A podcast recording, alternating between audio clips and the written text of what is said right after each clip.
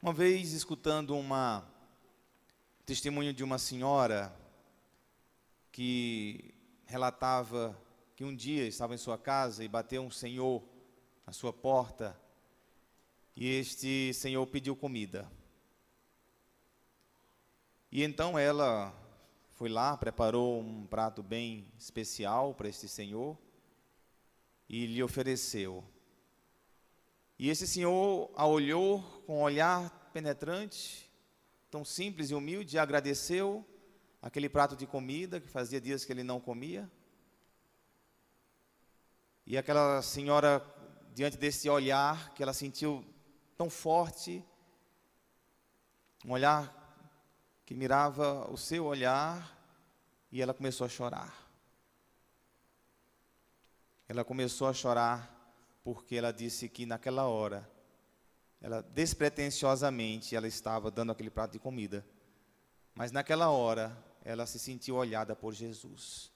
E foi uma, uma ela disse que foi uma uma experiência tão arrebatadora, tão poderosa, porque no olhar daquele homem faminto, ela disse: Eu fui olhada por Jesus, eu tenho certeza disso. Depois daquele dia, a vida dela mudou completamente. Queridos irmãos, é isso. Ser olhado por Jesus no olhar do pobre. Ser olhado por Jesus no olhar de quem nada tem. Isso é muito forte.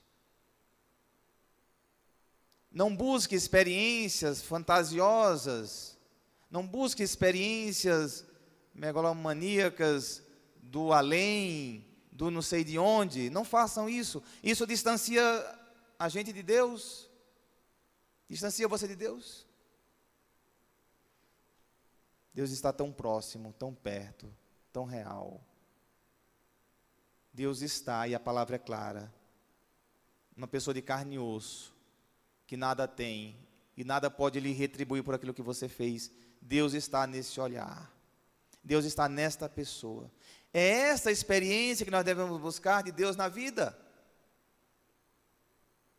E não coisas do além, coisas sobrenaturais, que neste mundo não existem. O que existe são pessoas que trazem a presença de Deus. E isso que existe. Eu estava meditando a liturgia de hoje, não sei se vocês repararam. Nós celebramos Cristo Rei. Solenidade de nosso Senhor Jesus Cristo, Rei do universo. E olha só o evangelho que nós temos. O evangelho que nós temos fala do pobre. Porque Jesus reina no coração de um pobre, de um faminto. É neste lugar. Este é o sacrário. Se queremos contemplar Deus, é sacrário, o pobre. E cada vez que nós distanciamos dele, cada vez que nos afastamos dele, nos afastamos de Deus. E foi pouco a pouco que eu fui entendendo, a partir das minhas experiências, quando eu ia aos presídios, por exemplo, visitar presos com a pastoral carcerária. Quanta experiência de Deus eu fazia ali, eu perguntava, Senhor, mas por quê? Aqui, no lugar mais improvável, no lugar do crime, aqui eu faço experiência do teu amor. Por quê? Ou quando ia na rua visitar aqueles moradores em situação de rua. E ali, depois daquela experiência, sentir um amor grandioso dentro de mim. Por quê? Por quê?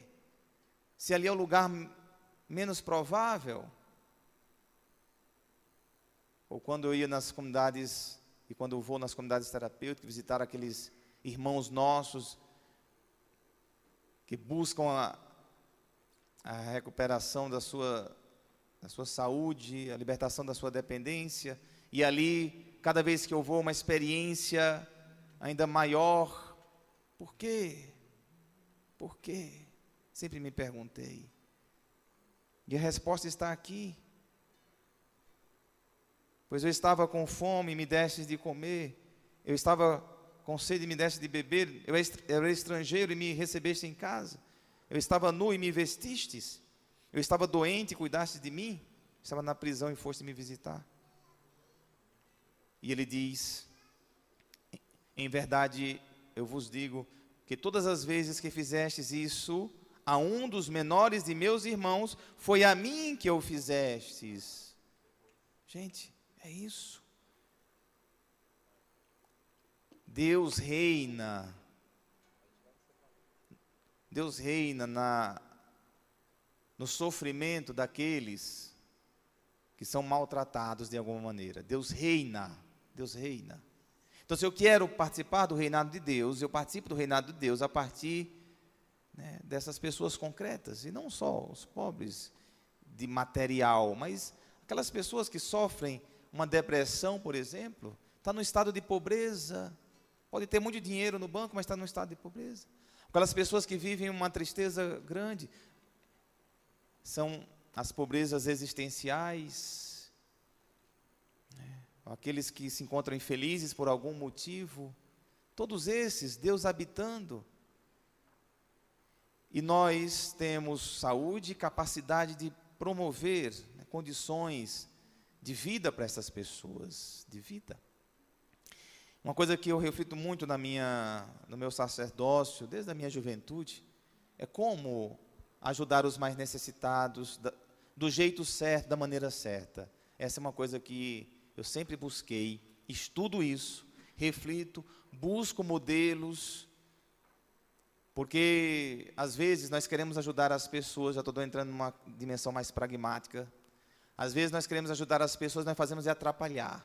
Hoje em dia, é muito mais complexo ajudar as pessoas, é necessário ajudá-las do jeito certo. E fazer o que eu chamo de caridade responsável. Caridade responsável. Caridade que se compromete com a pessoa. E não esmolas sem nenhum tipo de engajamento. Esmola para se, se ver livre. Não. Nós somos chamados a fazer caridade responsável. E como o mundo evoluiu, as pessoas evoluíram, até os pobres evoluíram também. O jeito de trabalhar com eles deve ser diferenciado hoje em dia. Nós tivemos transformações. E para ajudar as pessoas que mais precisam hoje, deve nascer instituições preparadas para este atendimento. Deve haver eh, pessoas que que buscam qualificação para este acolhimento. Então, se nós falamos de fome, como está aqui, devemos ter pessoas que saibam realmente lidar, trabalhar com as pessoas com, com falta de alimento. Se é estrangeiro, nós temos a pastoral do estrangeiro, grupos especializados, porque o estrangeiro envolve questões diplomáticas, envolve questões de outros países, o estrangeiro envolve eh, embaixada, então tem que ter um grupo que acolham esses estrangeiros. Aqui perto da rodoviária interestadual tem vários venezuelanos. Já me falaram várias vezes, eu não fui ainda lá porque não sei como fazer, como cuidar. Precisa de um grupo especializado que saibam esses trâmites de documentos, ajudar as pessoas do jeito certo. Né? Tem que criar estruturas o, o enfermo estava doente e cuidaste de mim, tem que ser enfermeiros, pessoas, pastoral da saúde que visita as pessoas, fazem curso para visitar as pessoas. Pessoas que estão na prisão, existe uma pastoral que se forma para visitar as pessoas na prisão. Então, nós que queremos ajudar as pessoas hoje, ou fazermos parte dessas instituições, ou organizar os amigos de, dessa maneira, ou ajudar as instituições só para dar um exemplo para vocês, que eu sou às vezes contra e as pessoas não entendem o que eu estou querendo dizer. Você encostar uma Kombi numa esquina que tem muita gente morando na, ali naquelas calçadas, e aí começar a descer marmita. A pessoa nem levanta do chão, você já dando, despejando marmita. E aí vai para casa, tira foto, massageia o ego, sai no Instagram. Qual o compromisso que teve com aquela pessoa? Não vejo que isso seja uma ação realmente solidária que se compromete com a pessoa. Eu digo para vocês querem entregar comida na rua, mas pelo menos faça uma coisa, encoste a Kombi um pouco longe, conversa com a pessoa, se relaciona com ela e a convida a caminhar com você até a sua Kombi para pedir, para dar aquele prato de comida, para que ela se comprometa também junto com você, com uma ação de libertação. Né? A gente também tem que pedir que a pessoa dê um, seu, um passo, não só você dar um passo por ela, mas que ela dê um passo junto com você. O passo tem que ser dela também. Quem trabalha com dependentes químicos sabe, né, Tiago? Que a gente ajuda aquela pessoa que dá o passo. Quando ela dá o passo, você pode dar o passo junto com ela, que você vai alcançar a libertação e ajudá-la. Vai ajudá-la. Mas deixar de fazer pelo pobre a gente não pode deixar. Talvez tenha mudado os meios, as maneiras. Talvez não seja mais como no tempo de São Francisco de Assis, comunidade pequena, onde ele mesmo ia lá e cuidava das feridas, e cuidava da pessoa, e dava comida e visitava. Hoje em dia tem uma complexidade um pouco maior, mas nem por isso a gente deixa de fazer o bem. Mais do que nunca, nós devemos nos organizar. E quando a gente se organiza, a gente consegue. E ver o Cristo em cada pessoa. E ver o sorriso nas pessoas. Para mim é uma maravilha, né? Quando a gente participa de um processo de alguém de libertação e depois vê essa pessoa com a sua vida arrumada, caminhando, indo para frente, não tem alegria maior.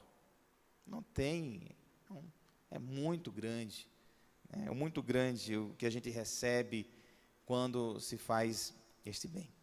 E aí, dessa maneira, nós vamos ter Jesus como Senhor da nossa vida. Ter Jesus no centro, reinando na nossa vida porque Ele é que é o Senhor da nossa vida. É Ele que nos conduz por caminhos seguros. Nós queremos ser parte do rebanho. Nós queremos ser ovelhas. Sabe por que existe uma diferença entre ovelha e cabrito? Quem é da roça sabe, né, Ana Maria? Como eu sou da roça, eu sei que, a, que ovelha é obediente.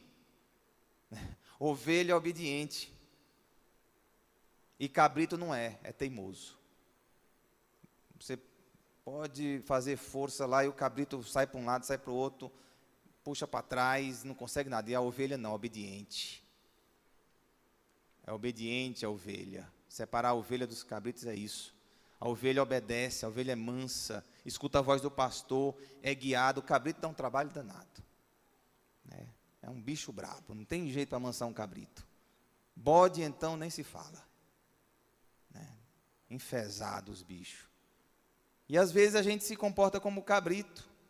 A gente se comporta assim, com teimosia. E com Deus tem que ser como ovelha, obediente à voz do pastor, à voz de Jesus Cristo. Então, se você quer ser olhado por Jesus, deixe o olhar do pobre em direção a você penetrar a sua alma. Se você quer ser abraçado por Jesus, deixe o pobre te abraçar. Se você quer sentir a presença de Deus, faça por aquele que nada pode fazer por você, de forma despretensiosa. Assim é a fé. Nada de coisas sobrenaturais, do além, não sei de onde. Deus acontece aqui, mais próximo de nós do que nós podemos imaginar. Louvado seja o nosso Senhor Jesus Cristo.